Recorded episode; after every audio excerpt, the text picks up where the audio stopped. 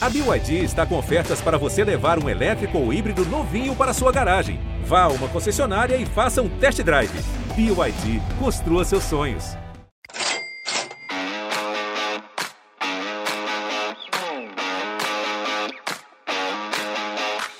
Olá, ouvintes do GE, eu sou Rodrigo Capello e este é o Dinheiro em Jogo. Hoje nós vamos falar sobre patrocínios, mas vamos falar também sobre disrupção, uma maneira nova de se fazer patrocínio no esporte, inclusive com novas métricas para mensuração, para venda, enfim, tem muita coisa nova que você vai encontrar nesse episódio de hoje. Para este episódio eu tenho a participação do Pedro Mestriner.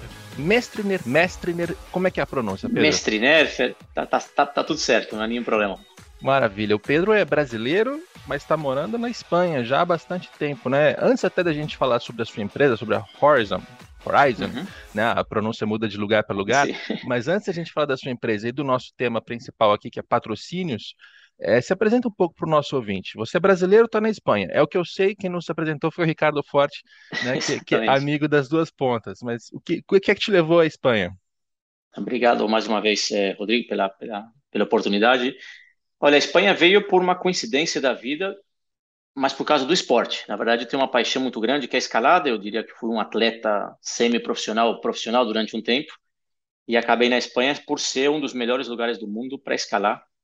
É meio que através de uma viagem patrocinada, vim parar no sul da Europa e afinal a Espanha me apaixonei pelas pelas ramblas, vamos dizer assim, de Barcelona é, depois pelas montanhas de Montserrat, que estão aqui perto, depois de uma garota, e aí a coisa complicou e eu estou aqui há 22 anos, ou 23 anos já. Essa é um pouco a história, vamos dizer assim, resumida. Né? Esse é o objetivo, e afinal eu fiquei na Espanha. Maravilha. E a sua é, trajetória profissional, né? Uhum. O que, no, qual a sua graduação, as Sim, suas claro. principais passagens? Meu, é, meu background, eu sou um, o que a gente chama de analista de sistema, o que ele chama aqui de computer engineer quase, com foco em programação e inteligência artificial. Mas eu passei para o lado é, escuro do business, como a gente brinca, que é marketing vendas, né? Depois de uma etapa, mas eu comecei a programar aos 15 anos, na verdade, no Brasil, quando eu trabalhei na Pfizer ainda, é, eu fui estagiário, passei aquele processo.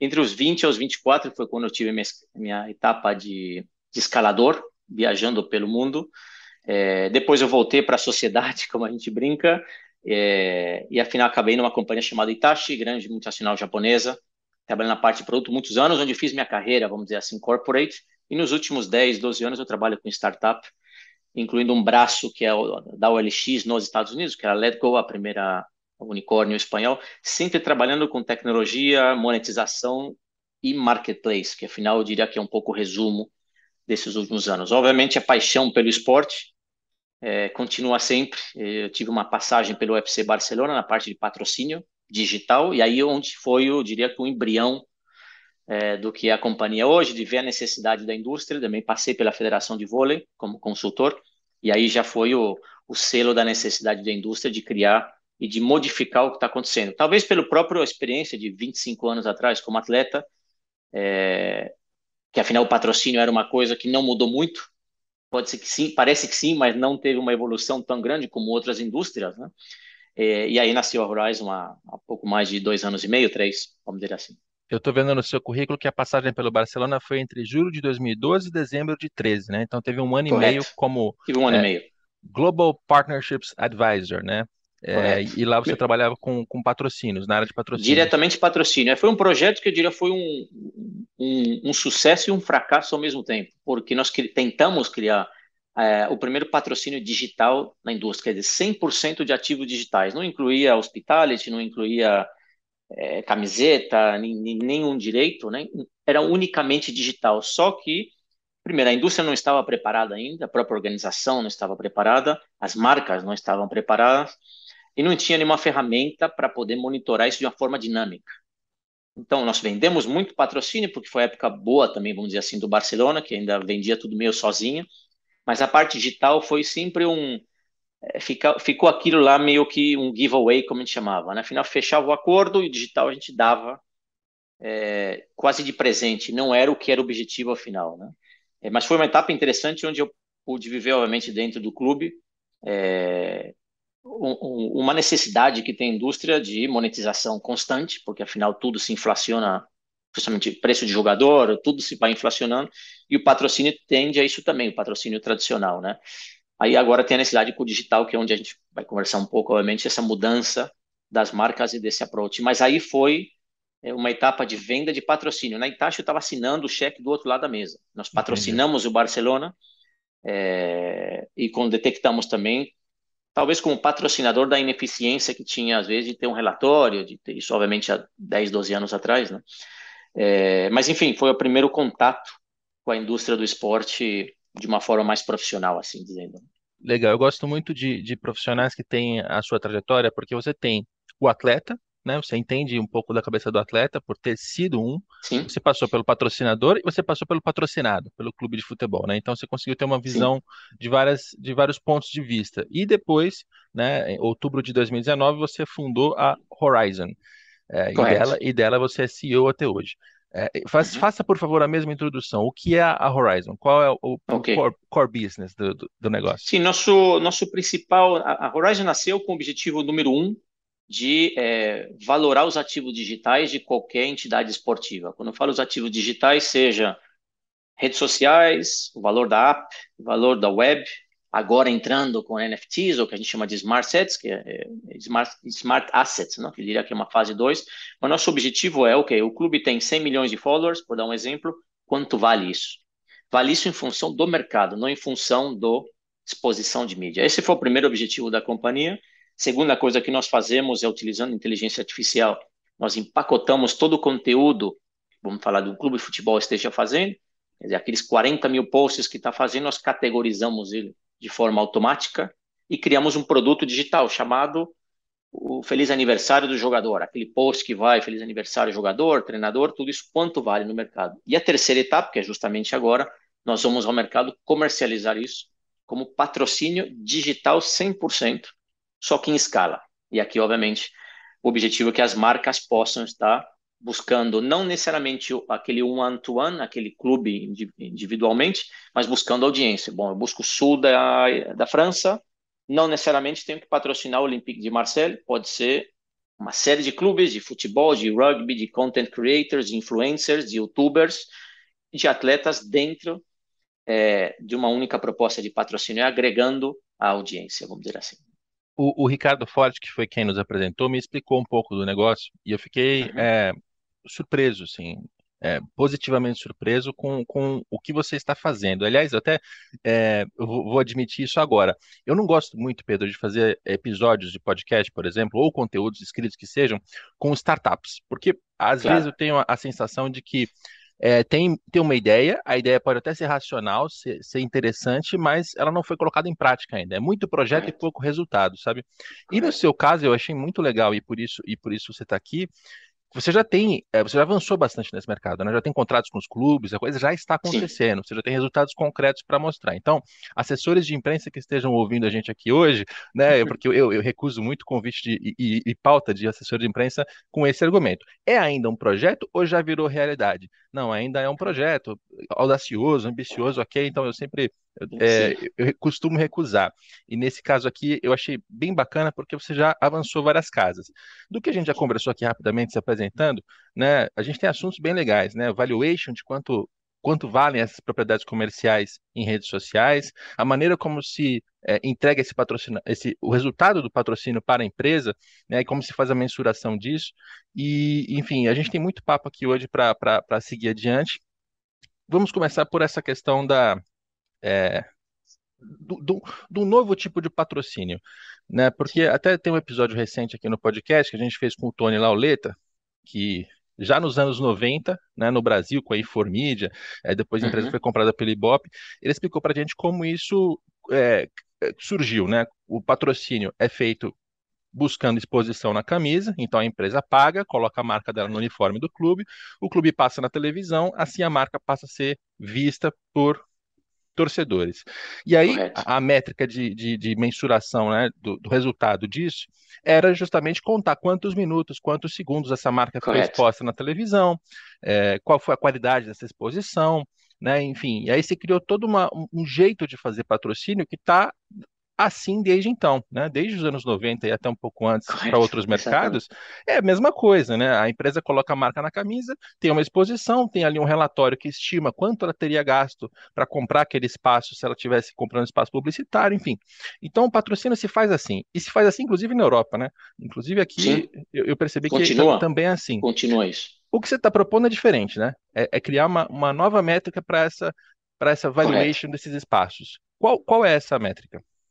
Sim, a primeira coisa que nós tentamos fazer, obviamente a própria indústria está entendendo agora, que o digital é core, já não é um giveaway, já não é o presente que, eu, que nós damos. Né? Portanto, um clube tem, os ativos digitais já têm um valor, que é a primeira coisa que nós fazemos, relevante, já não estamos falando de um projeto pequeno. Né? É, com o Media Exposure, normalmente os valores são muito altos. O que acontece, que é normal, é, não é uma fórmula que a gente chama científica, nem matemática concreta, são critérios ou contextuais que se aplicam em função dos minutos, dos segundos, dos centímetros quadrados de antes, que não deixa de ser uma herança da televisão, né? Quando a gente passa para o digital, a gente entra com outro tipo de métrica. É, impressões, alcance, engajamento, comentários, likes, etc. E muda isso muito em função de onde está a audiência. Não é a mesma coisa um like de uma pessoa é, na Tanzânia que um like de uma pessoa em Nova York. Tem valores diferentes, que é um conceito de mídia, de CPM digital. Portanto, por que aplicar o mesmo conceito na exposição de mídia? Né? Então, começamos é, por aí. O segundo é a, o que nós chamamos de real time. Quando acontece na televisão, você tem um relatório que tem, obviamente, um formato que demora, às vezes, antigamente, pelo menos há 10 anos, demorava dois, três meses para ter o relatório daquele jogo. Né? Hoje, com o digital, você tem um relatório live basicamente live em tempo real com isso. Né? Essa é a primeira coisa. A segunda, que as marcas estão buscando falar com o fã no digital cada vez mais. Né? Tem um relatório, inclusive, de uma grande companhia de parecido ao, ao relatório da Ibope, que a gente chama aqui na Europa, é, onde já coloca que o patrocínio digital e, o, e a televisão encontram já no 50%, 50% aqui já de, de, de cross, né? Porque as marcas estão buscando falar com o fã que está o dia inteiro no Instagram, no Facebook, no TikTok, etc. Né? Portanto, aquela exposição de mídia nesse tipo, é, que a gente chama de dispositivo, quer dizer, celular, perde sentido. dou um exemplo bem agora, teve uma empresa que fez um research, aquele episódio do Cristiano Ronaldo com a lata de com a bebida, né, de refresco que ele eliminou, vamos dizer assim, fizeram um estudo, três dias depois, começaram o research com mil pessoas fãs. E fala, bom, me fala as marcas que estavam naquele evento que saiu na televisão durante uma semana. Que ninguém lembrava de na, nada mais além da marca de refrigerante. Quer dizer, ninguém lembrava o que tinha no backdrop, que são marcas que pagaram milhões para isso. Né? Uhum. Isso mostra já que o nosso primeiro span de concentração, de atenção, né, reduziu muito. Quem trabalhava com mídia disso, com, com publicidade, sabe que ah, nos anos 90 nosso span de concentração era de 30 segundos, agora estudo de Stanford, estudo aqui da Universidade de Lausanne, que nós colaboramos, reduziu a 3, 4 segundos. Quer dizer, se não tem conteúdo que engaja, aquela relação com a marca já desaparece. Então, por isso, a exposição de mídia começa a, perder, a perder força. Né? E o segundo é a própria, é, as marcas, 50% do, do, vamos dizer assim, do budget, né, do pressuposto que a gente chama aqui de publicidade já está indo para o digital. Então, é acostumado a comprar Facebook Ads, Google Ads, etc. Né? Patrocínio, há pouco tempo atrás, quando digo isso, antes do Covid, não chegava a 5%. Né? Portanto, esse gap entre o digital e o tradicional é o que a gente está atacando como companhia, não tanto para romper o modelo tradicional, porque isso é uma coisa natural, mas sim para criar uma linha de receita nova para um clube que tem X milhões de followers, com X milhões de audiência, e o dinheiro está insentado, vamos dizer assim, né, na mesa, sem monetizar, quando os clubes estão, e todas as próprias, obviamente, buscando linhas de receitas adicionais de forma constante. Esse é o nosso trabalho de educar, uhum. colocar o valor e ajudar a entender o que tem em cima da mesa hoje, que é basicamente bastante dinheiro. Então, tem uma, tem uma questão aqui que é bastante básica, mas que eu acho que vai ser produtiva para o nosso ouvinte, que é, é assim, os, os principais indicadores de redes sociais, né? Inclusive, tem relatórios que saem de tempos em tempos que mostram lá, olha, os clubes é, num ranking, quando se soma a quantidade de seguidores no Facebook, no Twitter, uhum. no YouTube, etc, etc, tem lá um zilhão de seguidores cada um, e isso é muito legal. Pô. Dá, um, dá umas notícias interessantes, sabe? Eu não dou esse tipo de notícia porque eu acho que não leva a lugar nenhum, mas eu sei que a, a, imprensa cobre e faz esse tipo de coisa. Olha, o clube tal tá com tantos seguidores nas redes sociais somadas ainda. O pior é que ainda se soma, né? Sim, exatamente. Qual é a utilidade disso? Assim, o, o, é lógico que ter uma página com 100 milhões de seguidores é melhor claro. do que uma página com zero. Ok, mas para o mercado real, onde se faz dinheiro, onde se busca é, patrocínio, isso tem qual importância? O número de followers, realmente, ele tem a importância relativa, porque hoje, se você aplica todos os elementos que te dá o digital, quer dizer, não só o número de followers, mas sim o engajamento desse conteúdo, da onde ele está, é, o follower para ser relevante. Eu dou um exemplo aqui de algum cliente que nós temos, time de primeira divisão na Liga Espanhola, que tem poucos followers, com altíssimo engajamento, portanto, o valor do inventário dele é bastante mais alto que um clube que tem 40 milhões de followers, mas que 20, 30% da audiência dele está em uma região da Europa do Leste, ou que está em Bangladesh, com todo respeito, ou qualquer outra região onde o CPM é muito mais baixo. Então, o que faz o digital é colocar transparência em tudo isso. E o segundo ponto não é só o número de followers, porque followers, na final, é uma métrica única, é, que tem pouco valor hoje, como você bem disse, tem sentido ter, mas se não tem combinação dos outros elementos, que é o engajamento do conteúdo, o reach que tem, os comentários que tem. É, portanto, o que nós fazemos justamente com o nosso algoritmo é aplicar a combinação de todos os elementos. Não penaliza o que tem menos follower, mas tem mais engajamento. Isso que faz é quase democratizar a todos. Quer dizer, o que tem 400 milhões de followers, ok, mas tem pouco engajamento, que nós chamamos o valor do fã disso, né? E o clube que é regional, que tem uma base menor, mas muito forte, com alto conteúdo e super engajado, ele tem um valor, é, obviamente, proporcional ao que ele está construindo. Então, o que faz é elimina o contexto que a gente chama e coloca matemática e ciência pura em tudo isso no algoritmo que está, obviamente, cada quatro horas sendo atualizado em 90 e poucos países. Isso elimina aquele clube que, bom, em algum momento teve fãs é, Nigéria, que o mercado era baixo, mas fala, não, eu tenho 100 milhões de followers, sim, mas 25% está da Nigéria. Não tem como vender isso para o patrocinador real. Né? Ele já uhum. não compra isso porque ele pede justamente esses dados. Né?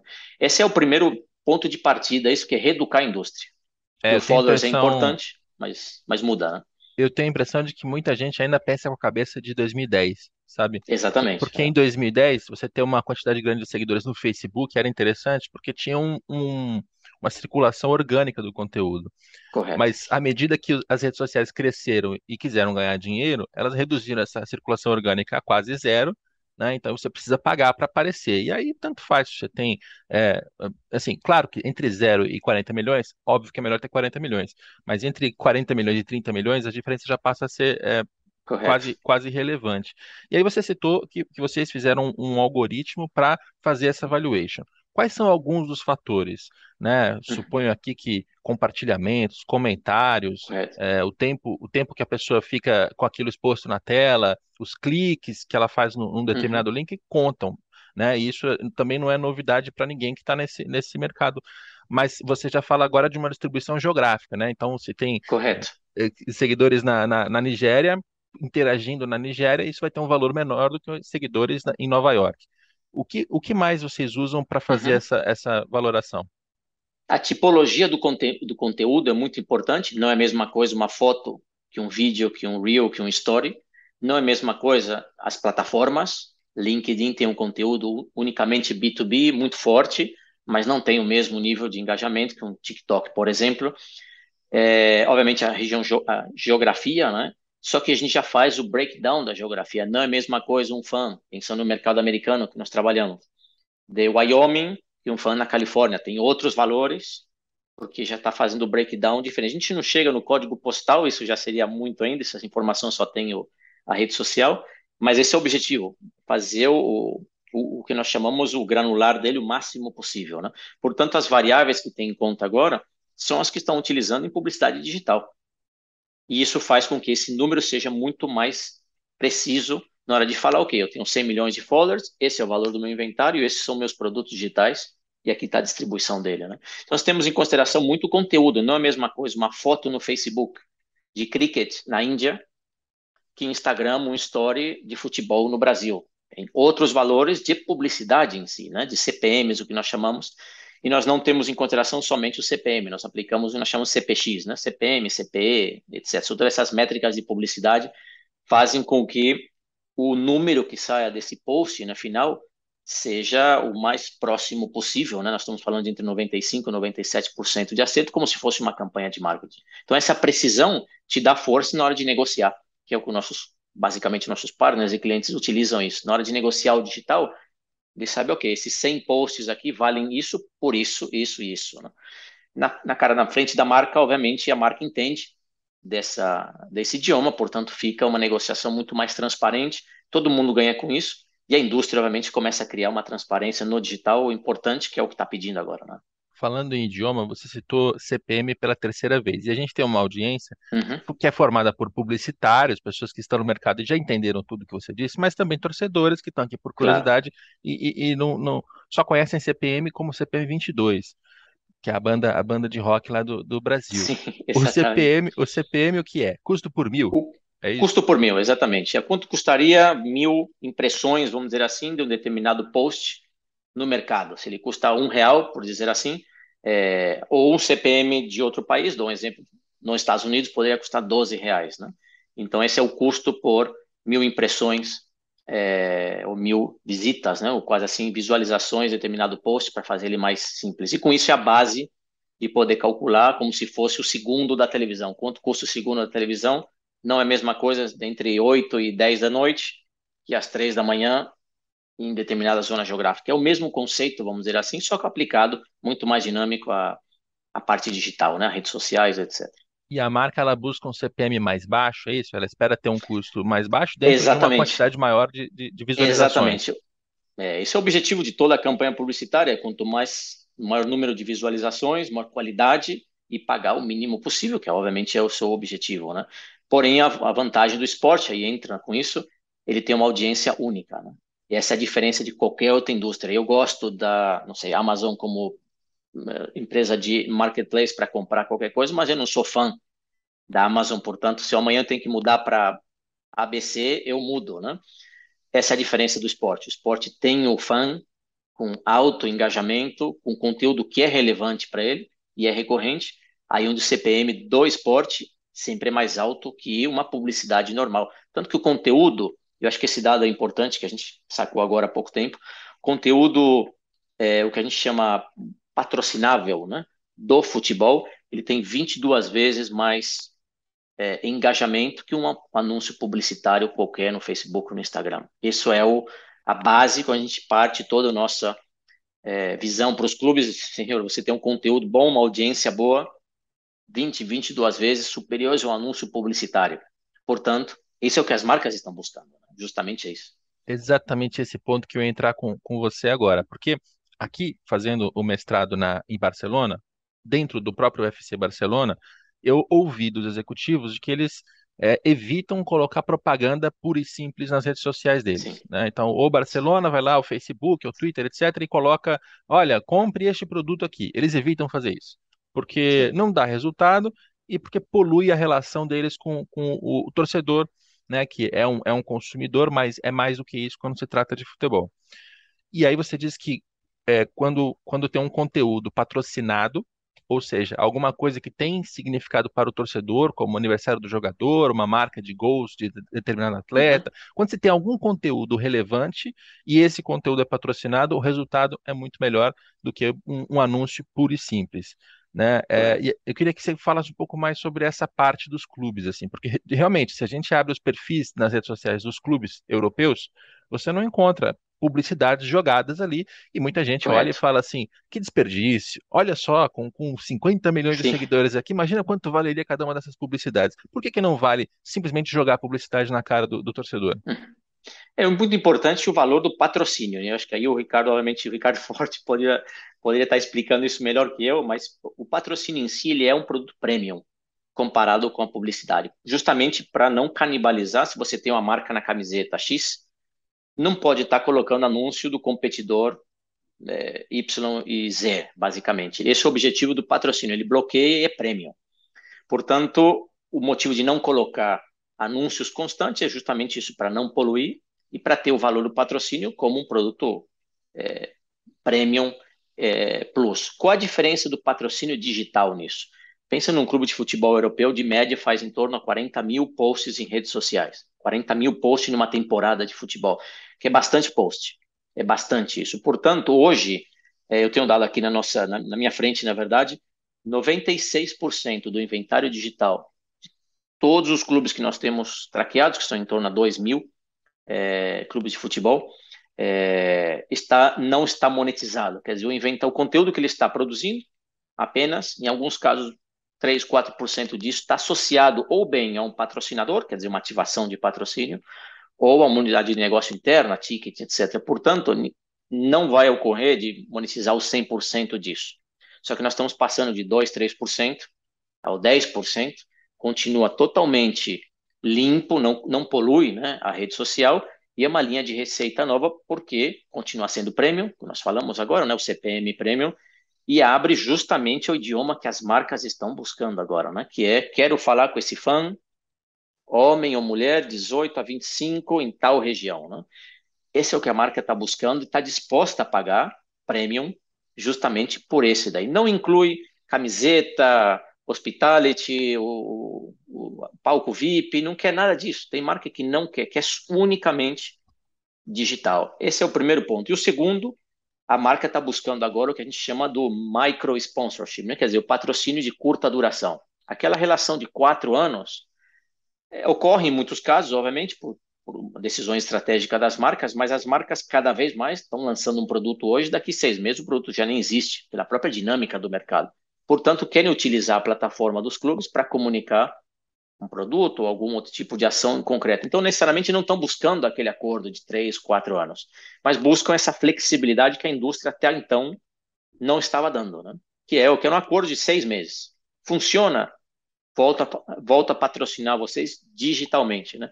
Essa eu diria que é a revolução, a disrupção, está justamente nesse lado, né? a flexibilidade, é, e para fazer isso em escala, obviamente, necessitam ferramentas digitais para poder está fazendo isso de forma é, constante e poder. Dou um exemplo, o Brooklyn Nets, isso é público, a equipe da NBA tem 114 patrocinadores. Né? Você pega um clube europeu, de média tem 10, 12.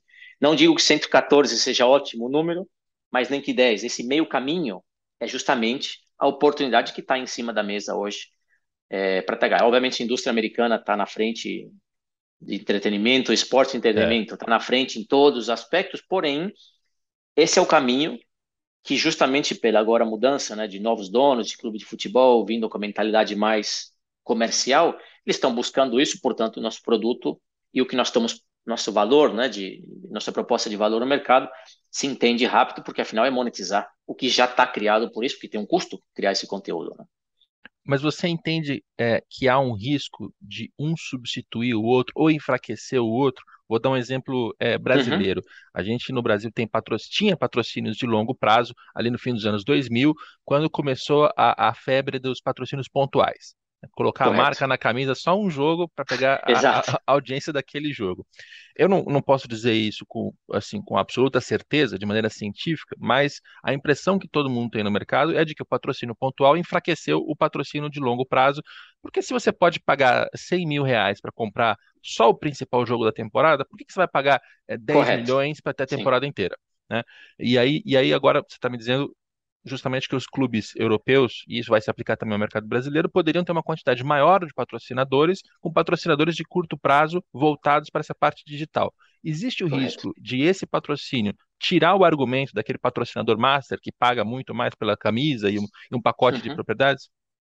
Não, excelente pergunta. Esse, inclusive, a gente teve uma discussão há pouco agora com um dos nossos principais clientes, o próprio Real Madrid, sobre esse assunto. Né? É, não existe porque ele unicamente se restringe ao, ao ativo digital. Esse patrocinador master ele tem direito a utilizar associação de marca, enfim, tem uma série de ativos que podem ser infinitos, que a gente chama lá dentro desse contrato. No digital, ele tem acesso àquela audiência, naquele conteúdo exclusivo, né? quer dizer, aniversário do jogador, dá um exemplo, E acabou, não tem associação, não pode utilizar nada, não pode nem ter acesso à página web, nem nada. Então não tem como é, canibalizar, vamos dizer assim, o, o patrocinador master. Pelo contrário, ele é a porta de entrada para marcas que não queriam entrar no patrocínio master, justamente para não ter claro para onde vai meu dinheiro, o que, que faz com o master, é muito caro, etc. Nós estamos trazendo marcas que não estavam interessadas no esporte para entrar, porque tem audiência, o que eu chamo para namorar né, o clube, para depois decidir se quer casar ou não com patrocínio maior. Portanto, isso é uma porta de entrada, principalmente para esse modelo. E o segundo, marcas que a gente chama de Tier 2 ou Tier 3, que tem, um, tem verba, mas não podem pagar, vamos dizer, 5 milhões de reais para começar uma relação que nunca fez. Mas tem 100 mil, 200 mil para começar. Portanto, ele pode fazer o test drive antes de comprar novos ativos e ver que isso funciona ou mudar a estratégia, etc. Portanto, a resposta para isso é não tem o risco, se bem feito, né? Obviamente tem que ter uma estratégia por trás comercial disso, não é vender para todo mundo, é... mas é o que faz é abrir justamente a novas marcas que nós fizemos agora um caso com a terceira divisão da liga inglesa, uma marca que nunca pensou em entrar no esporte e quando ela viu que ela conseguiu patrocinar 48 eh, clubes de futebol é, em um determinado período, com um único contrato em quatro cliques, obviamente isso muda tudo, porque ela está chegando uma audiência que ela não tinha nenhum acesso, não tinha nem pensado a como fazer, né? Então, pensando nesse lado, isso abre uma oportunidade única para os clubes de nova receita e novas marcas, e principalmente as marcas grandes, que em algum momento, no caso do Brasil, né, saíram do, do patrocínio porque não tinha muito claro, agora estão começando já a pensar na parte digital, porque a audiência está aí. Né? Legal. Quando, quando você diz que uma marca com quatro cliques patrocinou 48 clubes, a gente está chegando uhum. muito próximo da, da inovação que a sua empresa propõe, né? Mas eu tô, eu tô construindo esse caminho até chegar a esse ponto para o nosso ouvinte entender claro. perfeitamente. E, e, antes, só de falar disso, teve um ponto, logo no início da sua introdução, que você falou lá no começo, de que o patrocínio não é o patrocínio digital, né? A propriedade digital, na verdade, não é mais um giveaway, né? Ou seja, não é Sim. algo que você vai negociar um patrocínio e aí nessa, nessa negociação você coloca, olha, a, o peito da camisa, mais o camarote, mais as placas de publicidade e toma aqui, eu te dou um espacinho na rede social também, né? Era, era assim que se fazia, por isso você está chamando de giveaway. Você está dizendo que hoje o patrocínio digital ele passa a ser um patrocínio em si, né? Quer dizer, Correto. a empresa ela não vai comprar tudo, ela só vai comprar o digital. Isso do ponto de vista dos clubes é é um ótimo negócio, né? Porque primeiro que você, você começa a fazer dinheiro de fato com uma propriedade que não tinha ali um grande valor comercial, ela era, ela era usada como uma composição de uma cesta de propriedades. Isso já está acontecendo, assim, os clubes Sim. hoje, eles já estão ganhando dinheiro, já estão monetizando. Esse ponto de monetização é sempre controverso, né? A gente fala muito de número de seguidores, quantidade de engajamento, os relatórios são muito bonitos, mas quando eu olho o balanço financeiro ali do clube, eu não encontro quase nada já está dando dinheiro para os clubes, pelo menos na Europa? Sim. É, já está começando, eles estão começando a operar, eu diria que, os, obviamente é uma indústria que a gente chama muito piramidal, né? Portanto, começa pelo, pelo Real Madrid, pelo City, companhia, e vai descendo, né? Para os outros properties. Os grandes já estão monetizando essa parte por a linha deles. Tanto os contratos de patrocínio, é, o, o, o digital passa a ser ou um contrato separado, em alguns casos, ou realmente um ativo, como o outro, com o seu valor em si. Né? Já não é aquele te dou 100 posts e acabou. Agora é, é o digital ou, ou, ou, negocia separado ou entra no contrato já de forma. Isso para responder a primeira. E a segunda, sim, nós já temos já dezenas de casos de clubes que estão começando. Eu dou um exemplo que é público, o próprio Arsenal, que anunciou um filme agora, o filme novo do, do LeBron James. Mas isso é um caso público que, que foi feito utilizando, quer dizer, a Warner Bros. lançou o filme utilizando a audiência do Arsenal, que não tem nada a ver de patrocínio isso. Também não era uma publicidade, mas tem uma associação e uma relação com, é, com a indústria e já está monetizando isso, portanto, estava interessado naquela audiência em concreto. E tem uma série de casos já acontecendo, já estão começando a ver que tem aqui uma, uma fonte de receita muito interessante, como você bem disse, que está aí, que estava sendo meio abandonada, vamos dizer, por algum motivo, né? Agora, com a tecnologia e as métricas muito mais claras, é, já estão monetizando aqui na Europa e esse é o, é o caminho que já estão fazendo. Né? Então, a gente finalmente chega ao seu principal é, produto, não sei se eu devo chamar assim, mas é a principal sacada, eu acho que assim é melhor. Uhum. A marca, ela pode fazer uma negociação é, unilateral ali com o Real Madrid e comprar um espaço, alguma coisa que envolva as propriedades comerciais do Real Madrid. Isso já acontece há algum tempo, cada clube vai tentar Sim. o seu. O, o que você está propondo na Horizon é uma negociação diferente. Né? Então, para voltar aquele exemplo, a marca em quatro cliques comprou patrocínio em 30 clubes ao mesmo tempo. Como é que isso acontece? Como é que você conseguiu uhum. construir esse negócio? Sim, o primeiro é ter a valoração, né? É o valuation do que, do, do que realmente está sendo comercializado e por que está lá. Obviamente, por ser só digital, tem escala. Já não inclui a manga da camisa nem os shorts. Portanto, isso são valores que alguém, algum humano tem que estar tá operando. Né? A rede social ou web ou app são métricas então, isso daí, com isso, a gente pode construir esse produto é, digital. E o segundo, que uma marca pode estar tá buscando audiências em concreto, que a gente chama agregada, né? Quer dizer, eu busco agora região de São Paulo, dou um exemplo aqui absurdo, mas enfim, é, mulher ou homem entre 18 e 30 anos que gostem disso com um perfil determinado X.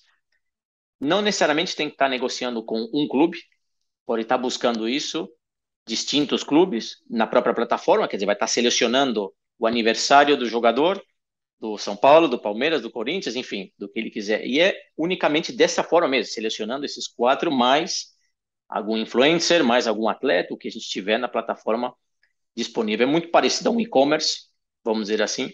Esse é um conceito para facilitar, né? quer dizer, uma, uma tenda online de patrocínio. Muito importante isso, que isso bloqueia as categorias. Acho que você mencionou antes da publicidade. A publicidade tem um problema que é justamente que os clubes não querem, que é um dia aparecer Coca-Cola, um dia aparecer Pepsi. Isso tem um problema realmente, porque afinal perde o valor, né? Quando você bloqueia a categoria, isso o sistema já faz de forma automática, você mantém aquele premium e aquela categoria bloqueada por uma automobilístico, bebidas, ou etc. Né? Isso já faz o próprio sistema, porque do outro lado nós estamos traqueando dentro da plataforma do clube já. Né? Então a facilidade que tem, eu dou um exemplo sempre, o patrocínio normalmente de média demora quatro meses em fechar um patrocínio, isso é a média da Europa. Né? Entre que comece a negociação até que assine o contrato, de média.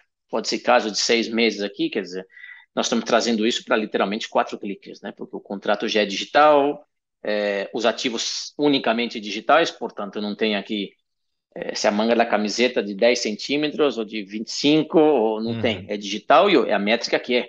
Não tem outra aqui. Né? Não tem aquela negociação é, final disso. Portanto, o que dá é velocidade.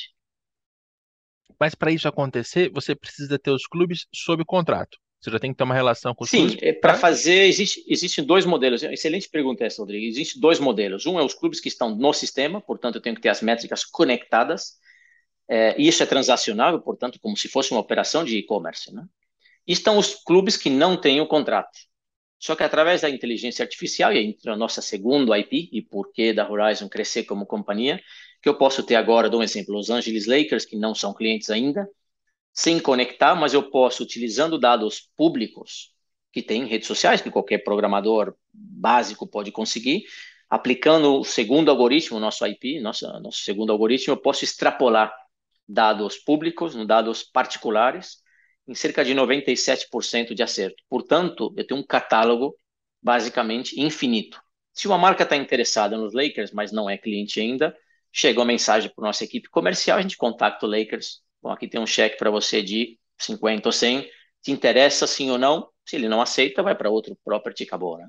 O que faz agora é que abre o catálogo inteiro da indústria. Quanto mais conectado, mais clientes conectados, nós temos hoje cerca de quase 500 properties conectados, portanto é um surtido bom, né, vamos dizer assim, de, no, no, de catálogo, né? mas quanto mais é transacional, porque dentro da plataforma já recebe diretamente é, o que a gente chama mensagem, dizendo a proposta nova de patrocínio está pelo diretor comercial aceitar ou recusar por algum motivo. Então essa facilidade gera movimento, gera dinâmica na indústria e justamente gera uma coisa que está em falta. A gente vive num mundo que eu chamo de abundância, né? É, uhum. No geral, de recursos, talvez não distribuídos de forma como deveriam ser, mas a gente vive. O recurso que não está disponível hoje é tempo, né? E justamente o que a gente traz é a conveniência, né? O convenience e a falta de. E eliminando a fricção né? nesse processo, que é o que busca qualquer diretor financeiro, diretor comercial de qualquer companhia, né? Nós temos hoje é, companhias de delivery, você pode comprar agora é, carro self-drive, etc., e o patrocínio ainda vendendo ainda adesivo de camiseta. A indústria tem que ter esse, essa evolução, porque está pedindo, porque as marcas estão pedindo a grito essa mudança e a gente está tentando, obviamente, é, nesse processo, ajudar todos nesse processo de educação e evolução da indústria. Né? É verdade. Deixa eu ver se eu entendi direito. Vocês têm 500 clubes ou franquias sob contrato, é uhum. é isso?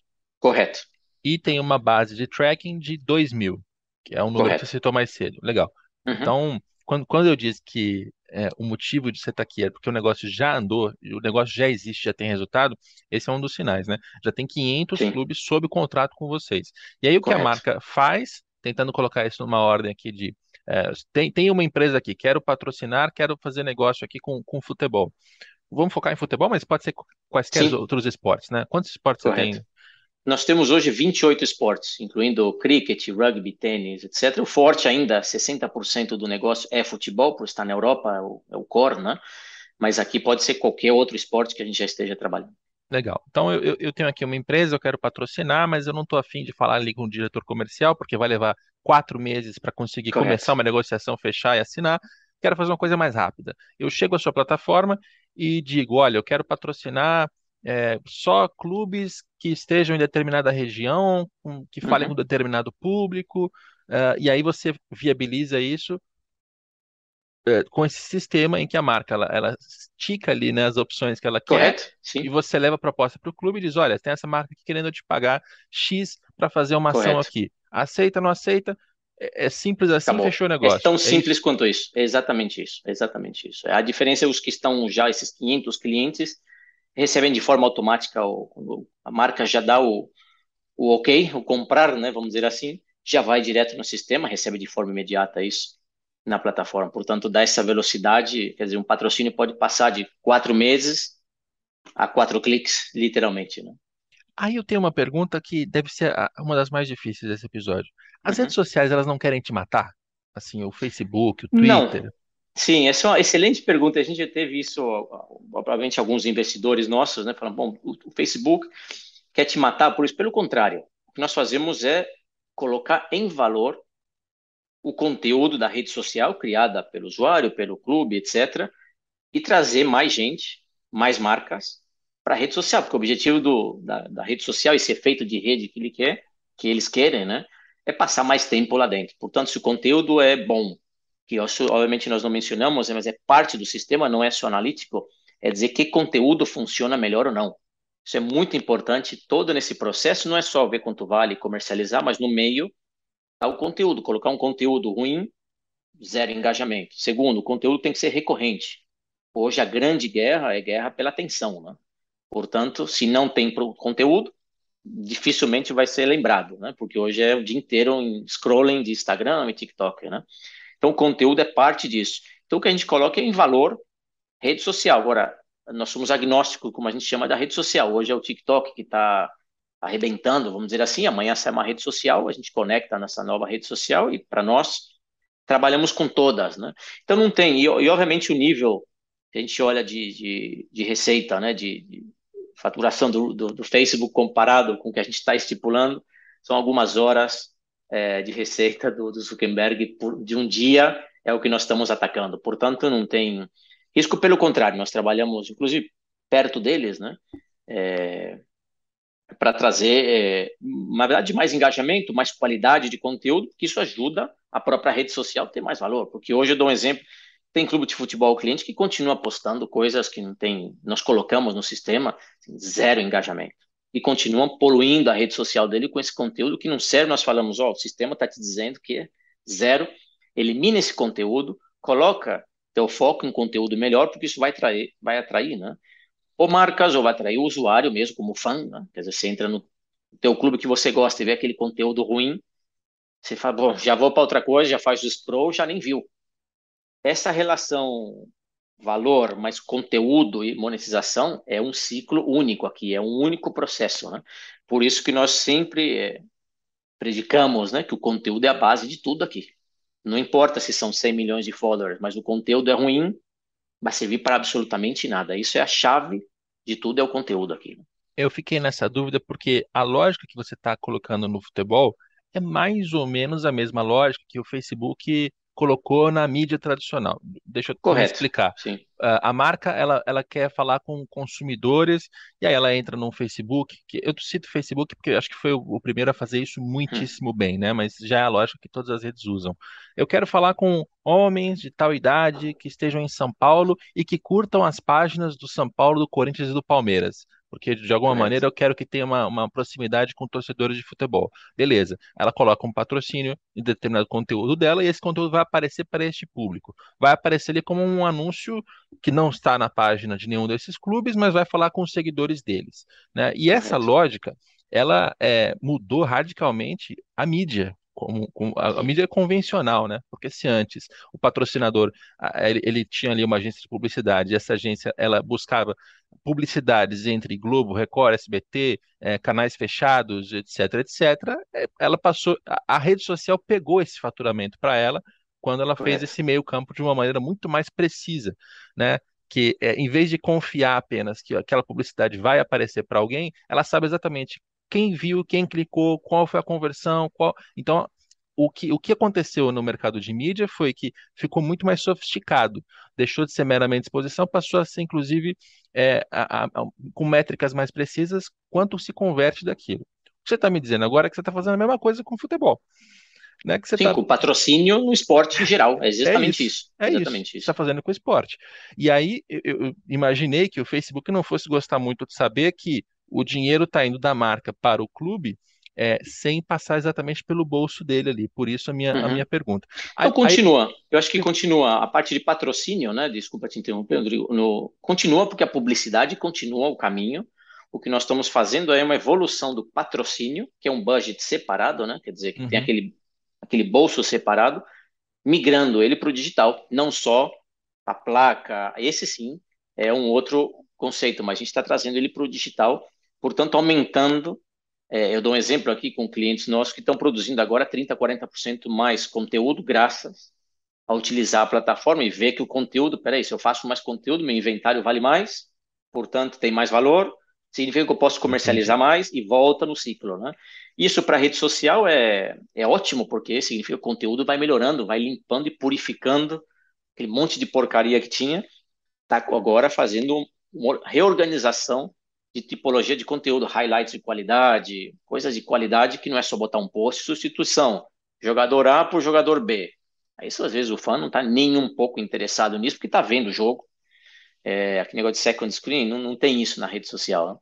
Então isso está mudando e o que a gente está justamente ajudando isso. Portanto, é, ao dia de hoje, né, não vemos nenhum conflito, pelo contrário, eles adoram que a gente está colocando melhor conteúdo isso melhora o, o próprio modelo de rede social em si. Né? É verdade. É mas, verdade. A, mas a mudança do patrocínio é justamente isso. Nós estamos uma evolução natural do patrocínio que teve em mídia tradicional, né, há, há uns anos atrás. Nós estamos buscando a evolução do patrocínio, que não tem como mais estar tá vendendo camiseta. Eu olho minha foto agora, escalando há 25 anos, era o mesmo modelo, cheio de adesivo na roupa. Eu olhei no final de semana aqui um amigo que teve numa montanha aí do Paquistão, é o mesmo modelo, 25 anos depois é, a marca já não tem interesse nisso. Né? É, e espero até que, que isso ajude a limpar um pouco essas camisas, né? Até para que. Porque assim, a gente está falando aqui de uma nova maneira de se fazer patrocínio, né? De, de fazer o patrocínio, de medir o resultado, de estimular que isso aconteça com mais frequência, que os clubes ganhem mais dinheiro. Isso não vai substituir o patrocinador comum. É, comum não, não convencional. É, não é, não é que os clubes vão ficar sem marca na camisa, porque agora eles já ganham tudo com, com a Sim. rede social e está certo para eles. Não vai acontecer isso. Eles vão continuar vendendo seus patrocínios convencionais, assim como no mercado de mídia, as empresas dividiram um pouco o budget delas, né, o orçamento delas entre a, a Globo, SBT Record e Facebook, Twitter e YouTube, elas se Correto. dividiram um pouco, mas um não matou o outro, né? O, o patrocínio, a, a, exposição sempre vai existir. É, mas enfim, não, não vai, um, um, não acaba com o outro, né? Acho que não. esse é o ponto que eu queria não, chegar. É, o patrocinador master vai continuar porque tem um valor disso. O que não tem sentido é ter 25 marcas numa camiseta que tem X milímetros numa tela é, onde não se vê. Basicamente, pode ser relevante, e aqui eu sempre falo isso com, entre parênteses, né? Os 20 principais properties esportivas ou clubes, vamos dizer assim. Obviamente os grandes, aí entra outros, outro debate nisso, né? Uhum. Eles continuam sendo relevantes porque aparecem na mídia de forma constante, portanto, tem é, tem exposição. Agora você pega a classe média do esporte para ter uma camiseta gigantesca com 20 logotipos, onde vai aparecer isso? Afinal, acontece o efeito é, é totalmente o contrário, porque já ninguém nem quer olhar aquilo. Eu dou sempre o exemplo da Liga Italiana de Vôlei, que eu sigo bastante, que é um segundo esporte que eu sou bastante fã. Você pega a Liga Italiana, às vezes não tem como ver no celular o jogo, porque tem entre todo o campo tá pintado de logotipo, que eu não sei nem qual, e o uniforme dos jogadores com outros 20 logotipos, é, não tem como ver isso, né? Até chega é, é, cansa, cansa. Machuca, é, é muita poluição. Machuca, é. é. muita poluição. Né? Agora, quando você vê isso mais limpo, com valor, o que faz é aumenta o valor do teu ativo, que é a tua camiseta principal, o teu, enfim, e acabou. Mantém aquele ativo como único, né? E o digital, que é uma mídia onde você pode trabalhar mais conteúdos específicos, criar agora, eu não sei, é o cachorrinho do jogador, é um tipo de conteúdo com lá o gorro. Do... Isso tem um engajamento altíssimo, que a gente teve um clube que fez isso, teve um patrocinador específico que foi uma loja de pet. Mas fala, pô, abriu uma coisa que nunca o, eles iam entrar nesse negócio, gerou receita, gerou engajamento, está indo no target específico disso, que é o que é um pouco que as marcas estão então, abrindo, a gente abre novas categorias também, que não estavam entrando no esporte, com criatividade um pouquinho, aí entra essa parte de criatividade, pode ser feito campanhas super interessantes. É, eu espero que a gente chegue ao, ao cenário assim, em que o clube ele mantém no uniforme dois ou três patrocinadores, né, peito e costas, nas mangas e acabou, né, material esportivo ok, mas que ele consiga manter e elevar o faturamento dele com a parte comercial, justamente com essas propriedades que não poluem ah, e não estragam ah, o retorno das principais, né, que são essas de camisa, mas que, que, assim, se você aparecer com 100 marcas diferentes nas redes sociais, mas em momentos diferentes, patrocinando conteúdos Correto. relevantes diferentes, isso não vai te, te, te danificar, né, como, como um todo. E, e, enfim, espero que a gente chegue nesse cenário logo, e é bom saber que empresas como a sua estão ajudando isso a acontecer. Você já tem negócio no Brasil? Você, e, toda essa conversa nossa aqui, a gente citou muito Sim. clubes europeus, né? E até esportes americanos, porque você está na, na, Espanha, eu estou na Espanha, então a gente está fazendo um papo aqui de brasileiros imigrantes. Mas o teu, o teu negócio, ele já é, pega o, o, mercado brasileiro? Você tem clubes brasileiros Sim. sob contrato? Sim, nós temos já 12, 13 clubes de futebol é, além de tudo, a Stock Car nós trabalhamos com a própria CBV de voleibol, que está fazendo um trabalho excelente também no digital, justamente com essa visão de educar, no caso do, do voleibol, no caso do futebol aqui, começar primeiro o processo de educação para entender o que tem, e a segunda etapa já de cara, o ano que vem é de monetizar. É...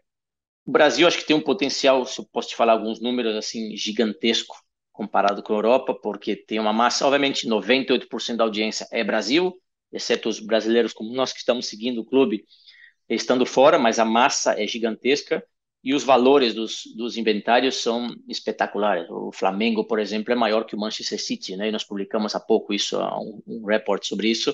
São números impressionantes. Isso bem feito, bem é, estruturado, isso é uma fonte de receita única, porque é um clube que tem uma audiência gigantesca que chega, né? É, eu, dou, eu posso dar um exemplo aqui do próprio Red Bull Bragantino, que é uma coisa menor, mais local, mas com um trabalho sólido de, de conteúdo na região onde ele atua, obviamente com valores diferentes do, do Flamengo, mas com a mesma estratégia, muito mais focada em digital, em ativação correta. Então, nós estamos trabalhando no mercado brasileiro, tem um potencial, obviamente, futebol é o, é o rei de tudo isso, mas gigantesco, porque é, o nível de engajamento no Brasil comparado com a Europa, não tem nem não, não tem nem como comparar isso, né? O brasileiro nesse aspecto, como engajamento de conteúdo, quando o conteúdo é bom, ele tem o pico, né? Tanto para quando ganha e quando, quando perde também, né? Porque na Europa, quando perde, ele, o, o, torcedor, ele às vezes se esconde um pouquinho, não critica tanto na rede social, né? E a gente sempre fala que uma métrica, mesmo um comentário negativo, é positivo a nível exposição, porque se ele teve o tempo e a moléstia de ir lá criticar o clube na rede social, isso gera um comentário a mais, que é o engajamento, né? Na Europa, às vezes, quando acontece, ele desaparece até o próximo jogo, né? Então, o nível de engajamento no Brasil é infinitamente superior à, na Europa, nos clubes, nos clubes que a gente controla também. Certamente tem muito flamenguista que está ouvindo esse podcast agora, né, que está ali dirigindo, ou está no táxi, ou está tomando banho, não sei. E ele tomou um, um, susto agora. Como é que é? O Flamengo é maior do que o Manchester City? Então vou... Isso, a nível inventário digital, né, se a gente coloca o mesmo parâmetro, porque é uma audiência gigantesca, né? Se a gente, eu não, eu não tenho agora na minha frente aqui os números, mas comparado com o City, que é um property mais global, né, vamos dizer assim, que tem audiência forte no, no, no Reino Unido, mas ele está muito mais distribuído, né? O Flamengo está 97, 98% no Brasil e tem uns números de inventário, quando a gente coloca moeda com moeda, né? Maior que, que o Manchester City, né? Porque é um clube muito grande, né? A nível de audiência, são milhões de de seguidores, com todo esse engajamento, etc. Portanto, tem uma oportunidade gigantesca, né? É, talvez o, o, o que falte agora seria essa internacionalização, é, que eu sei que está em processo, né, no caso do clube, que isso vai trazer audiência, aí já é outro, outra estratégia, outro, outro papo para isso, né? Mas é, o digital ajuda muito também, justamente nisso, que clubes como o City ou, fiz, estão fazendo esse trabalho, né? Justamente para lograr depois patrocinadores regionais, porque se tem uma audiência na Indonésia, pode buscar, é uma coisa que nós não entramos, mais que nada pelo, pelo foco ser audiência no Brasil, mas os patrocinadores regionais, porque se eu tenho uma audiência na Tailândia, eu posso estar buscando agora uma marca na Tailândia para falar com conteúdo no idioma local, né? Isso é possível é, também fazer na parte de patrocínio digital, já estão fazendo alguns clubes, né? O, o que a gente chama de patrocínio regional, né? É, tomara que, que os nossos dirigentes no Brasil eles se atentem a isso, né? Porque a gente está ainda negociando a fundação de uma liga para só então eh, organizar um campeonato, só Sim. então fazer um contrato de direito de transmissão internacional é, que já existe, né? Já existe um contrato, mas a gente sabe que ele, ele ainda é muito baixo, tanto em valores quanto em, em números que eles geram, porque o futebol brasileiro ainda é nacional, ele não é internacional. Né? E, e, o Manchester City ele só pode ter essa estratégia global porque, claro, tem investimento, tem uma estrutura profissional ali individualmente falando, mas tem uma Premier League que negociou seus direitos e que é Correto. é vista no mundo todo, né? Então, tomara Correto. que os nossos dirigentes percebam que se eles conseguirem se juntar e trabalhar internacionalmente o futebol brasileiro, não é só uma questão de ganhar com direito de transmissão, vai ganhar até com patrocínio. Né? Porque não, sem dúvida. Vai te dar sem a dúvida. opção de, olha, eu quero falar com torcedores de Flamengo, Vasco, Fluminense que estejam na Tailândia a Horizon tem aqui o contrato, tem um sistema, dá para fazer, Correto. né? Ou, ou seja, Correto. o sistema existe, mas precisa fazer esse produto é, ser expandido. É, como, como tem, tem chão para andar, né, o futebol brasileiro? Eu sempre fico impressionado Sim, não, a oportunidade é única. Eu diria que é um momento também importante do futebol brasileiro de se, não diria se profissionalizar, mas de dar esse passo, né? É, obviamente a Premier League, você mencionou, eles estão na frente, inclusive da própria a própria liga né, espanhola em algumas coisas. Tem uma, um, a, o próprio formato da liga, tem cinco, seis clubes fortes, né? Aqui no caso são dois. O Brasil tem o mesmo formato, tem, podem ter cinco, seis em determinados momentos, inclusive mais que estejam brigando aí. É, eu acho que isso daí é uma, uma das vantagens que tem o futebol brasileiro e, como você bem disse, os dirigentes agora conseguem se colocar todo mundo de acordo. O potencial é todo mundo ganha com isso, né? Inclusive Legal. o fã, que é muito importante. É verdade. Para a gente fechar, última pergunta. E as marcas? Elas já estão é, acostumadas a isso? Você já citou algumas vezes que tem um processo uhum. de educação, esse processo de educação Sim. vai incluir inclusive o Brasil. É, nos mercados que você já está atuando há mais tempo, com mais frequência, as marcas já se acostumaram? Elas estão habituadas a, esse novo, uhum. essa nova maneira de fazer patrocínio? Sim, para nós isso também é novo, né? Quer dizer, nós começamos na parte de comercialização há alguns meses mas a vantagem de falar com a marca é que o, o que nós acho que nós mencionamos na metade do, do da, da, conversa, ela está acostumada já a investir em digital. Portanto, o idioma dela de CPM, né, como nós uhum. falamos, o custo por mil, ela já está acostumada a isso. Portanto, o que nós estamos fazendo agora é colocando à disposição dela um catálogo que antes não tinha. Portanto, ela, opa, estou interessado, sim, deixa eu escutar. Portanto, a educação do lado da marca é, eu diria que é mais fácil do que do próprio lado do clube, que tem todo um, um componente histórico da forma de fazer, etc. A marca, o que ela está buscando é menor custo possível, maior eficiência no investimento, e pensando agora nos próximos 12, 24 meses, pensando em economia, etc., é, a situação né, de, de, de, das marcas, obviamente, ela busca uma eficiência máxima no todo o real que ela estiver investindo. Né? Essa é a, é a lei agora. Né? Portanto, isso que traz é eficiência é, no investimento. Portanto, elas já estão olhando isso, e uma série de marcas grandes e não tão grandes olham o patrocínio digital como uma oportunidade única. Pensando também, aqui eu deixo um pouco toda a parte que é para outra conversa dos cookies nos navegadores, né? Que está também outro tipo de conversa que está aí possivelmente um ano ou dois isso eliminem, né? Portanto, chegar num fã e determinar, saber o interesse desse fã é, vai estar tá mais complicado dentro de um tempo. Portanto, o futebol, conhecendo o fã que ele tem, quer dizer, qual a audiência dele em concreto, parte com uma vantagem, porque tem aí 50 milhões de seguidores, ou independente com as métricas que tiver, parte na vantagem de que outros canais que não têm esse dado, né? O futebol tem esse, é, eu diria que parte na frente do que outros outros setores, né? A questão agora de entender a evolução é, e que a indústria está pedindo outra coisa. As marcas já para elas é, plug and play, como a gente fala. Uma vez que elas estão entendendo isso, já é muito mais fácil do que o clube. Eu tinha dito que era a última pergunta, mas você me deixou curioso com a história dos cookies. É, me explica, é, introduz uhum. a gente nesse, nesse, nesse problema. O que, é que vai acontecer?